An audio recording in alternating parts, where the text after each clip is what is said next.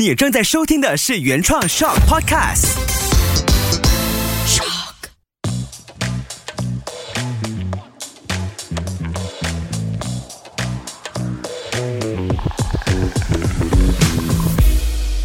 Hello，欢迎收听从理财开始。你好，我是崇伟。不知道大家最近有没有留意到一个脸书的贴文，就是会引起网络热议的这个贴文啊，就是故事这样子的，就是一位拥有五万令吉马币存款的男生被他的女朋友抛弃。因为呢，不能每天带她去吃火锅、海底捞而闹分手。当然，这里我不是要去评价或是评论这个女生应不应该这样做，或者三观是否正确，或是这个男生二十七岁，他拥有五万令吉的存款是不是太少或太多？因为在现实生活当中呢，一定是有经济能力的人。他们可以每天吃火锅，他们可以每天逛街买包包，甚至他们年龄是小于二十七岁的。所以问题就来了，我们是不是要继续的存活在一个被年龄去定义和绑架你的财务目标和存款的世界当中呢？打个比方说，其实我自己本身，我必须承认，我自己本身是没有那么多的银行流动资金，是少于五万令吉的。因为呢，我都把我的钱放在不一样的地方，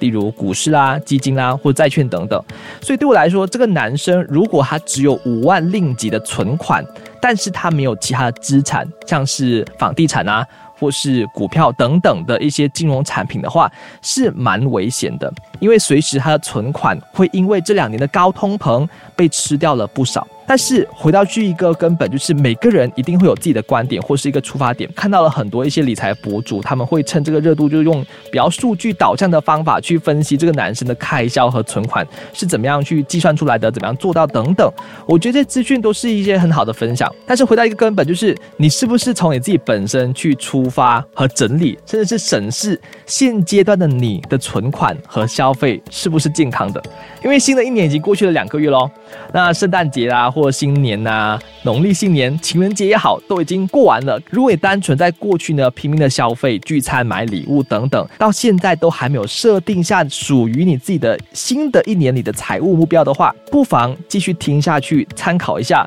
哪一些财务目标是势在必行的。所以呢，这里呢，我就会分享一个例子，让大家去参考一下如何去。设定你的财务目标。说到目标这件事情呢，我们时常会参考一个标准，就是你必须要把你的目标设定为 SMART，也就是 S M A R T，specific 具体的，measurable 可衡量的，achievable 可实现的，realistic 实际的和 time bound 就是有时效性的理财和投资目标。在这个目标当中呢，你还可以分成短期、中期和长期的目标。我们就以一个例子来看好了。如果呢，你今年是三十岁，然后呢，你月收入是三千五百令吉，你发现你的主动收入不是很多，所以你想通过理财或投资去累积更多的财富，那希望二十年之后可以存得五十万令吉，也就是五百千的意思。所以在这个整个情况之下，其实我们可以发现到，你的长期目标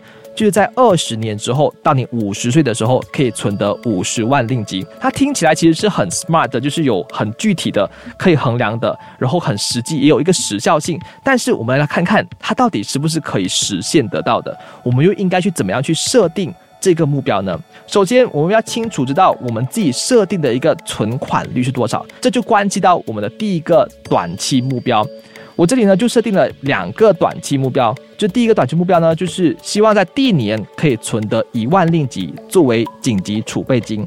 然后呢，在第二年也一样做同样的事情，继续的存款，然后呢，希望可以达到另外一个一万令吉，可以去做其他的投资。我们可以看到第一个短期目标存得一万令吉作为紧急储备金是可以被实现的。因为假设你的存款率是百分之二十五的话，你一个月就可以存得八百七十五令吉，所以一年之后，你当然就可以存得一万五百令吉，是超过你的目标的。当然，第一个目标是绝对可行的，只是我们必须要固定的去操作这件事情，一年之后就一定会实现。那第二年同样的存款率，假设你的收入是没有增加的，你一样是三千五百令吉，然后同样的存款率一样是第二年还是一样会存的一万五百令吉，所以你已经有另外一个一万令吉来作为去投资其他的金融产品。那当我们有了这个一万令吉之后，我们就会开始的另外一个短期目标，也就是去购买一定数量的金融产品来帮助我们制造财富。例如说，你希望说你可以去买蓝筹股，股票当中有分成很多不一样类型的股票，那蓝筹股是最稳定的。我们以马来西亚的马股来做例子的话，某一个蓝筹股的例子就是马银行 m a b a n k 所以希望说你每一年都可以购买一定数量的 m a b a n k 也好，或是其他蓝筹股也好，来获得一点股息，来作为你以后的被动收入。所以第三个短期目标来看的话，我就把它设定为第三年你要存的十个 lot，也就是一千股的蓝筹股。例如说麦班，我把这个麦班的股票设定为十令吉好了，那十个 lot 就需要一万令吉去购买。如果你之前的存款是很 consistent 的、很固定的，你每年都一定会有一万令吉嘛。所以当你的目标二达成之后，你就会有多余的一万令吉去购买这些所谓的金融产品。那第二年存得的一万令吉，你可以分批的去买入麦班的股票，例如说每个月去买一个 lot 就好了。那一年你就买一个十个 lot 的麦班股票。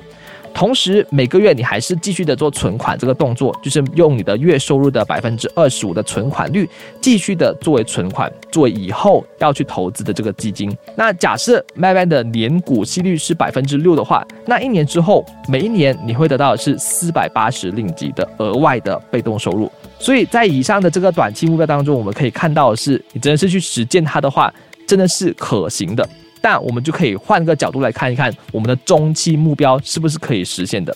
那刚刚我们提到的是金融产品嘛，我们就以 m a b a n 来作为例子。你希望说多年之后你可以存的一定数量的 m a b a n 刚刚我们说一年你存十个，那四年的话你就会有四十。甚至是五年的话，就会有五十，包括你的第第一年存的的十个 lot 的这个 MyBank，四年之后你会存的是五十 lot 的这个 MyBank。那接下来的四年，你继续用上一年存的的这个一万年级去购买 MyBank 的话，虽然我们还是会觉得说，哎，股价可能会有一些变动，例如说它超过了十令吉，或是少过了十令吉，但是在我们主动收入的理想的情况之下，是每一年都会按年增长的嘛？你不可能每一年都是三千五百令吉的吧？如果呢，在按照这个存款率不变的情况之下，照理来说，你存得的资金是应该变得越来越多，所以四年之后，你就会存得一定数量的股息。刚刚我们说到的是一年你可以存得四百八十令吉嘛？那如果你看五年的情况之下的话，总共你会存得的是七千两百令吉。四年之后呢，你会存的股息是总共是七千两百令吉。那我们就比较保守的计算说，诶，你这一年。第一年是有四百八十令吉，第二年就会按年的增长，就会变成九百六十令吉，第三年就会有一千四百四十令吉，第四年就会一千九百二十令吉，而第五年就会有两千四百令吉。所以总共刚刚我们提到的是七千两百令吉嘛，所以这个就是一个额外的收入跟被动收入。但是你可以想象的是，如果你每一年都做这个动作的话，你可能二十年之后就不止七千两百令吉的被动收入，甚至是更多的被动收入。那回到一个根本，就是刚刚我们设下的一个。长期目标是十三年之后，就是你五十岁之后，你要存的是五十万零几嘛？扣除刚刚前面的七年，你去购买的是股票跟存款这些时间点，你十三年之后，你希望说你的资产是达到五十万零几的。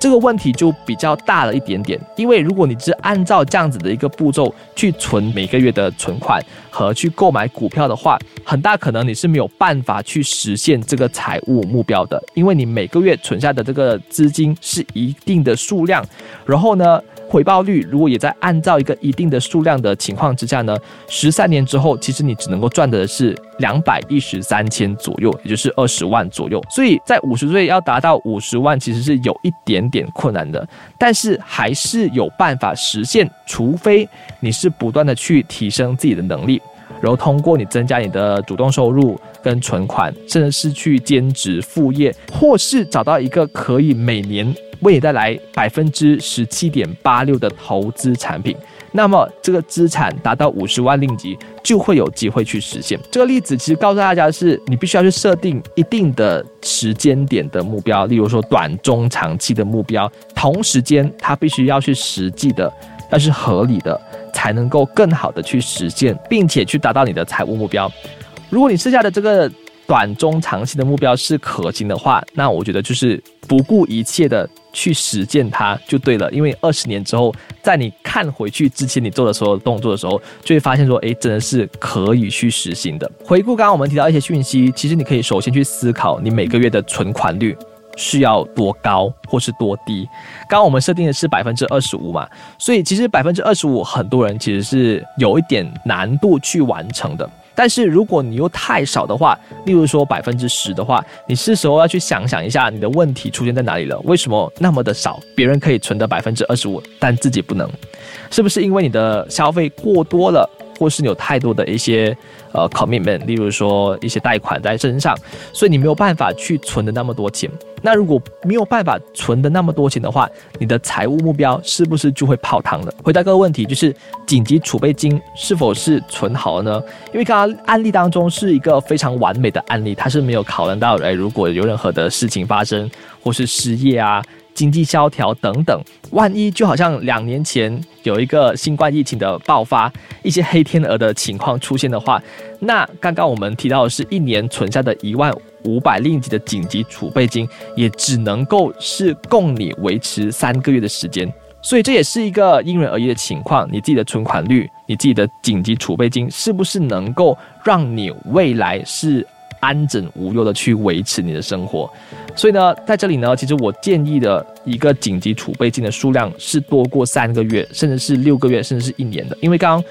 我们参考回新冠疫情的发生的话，其实有很多人是超过六个月的时间都是在一个失业的状况。所以呢，如果是保守计算的话，六个月的紧急储备金是最完美的一个情况。再来，最后就是你是不是有找到一个合适的金融产品？让你去达到你的财务目标，因为刚刚我们最后就提到说，你必须要百分之十七点八六的年回酬率，才能够让你达到一个五十万令吉的一个退休的状况或是一个存款。那其实很多的这个金融产品，稍微比较保守的金融产品，例如说定期存款，是不可能达到百分之十七那么的高的。从现在情况之下，我们的定期存款只是百分之二的一个情况，所以它不可能是让到你可以完成所谓的财务目标。我们需要去找另外不一样的金融产品来帮助我们去实现我们所谓的财务目标。那意味着存款其实是不可能帮你去累积所谓的财富，或是未来达到一定数量的这个存款的。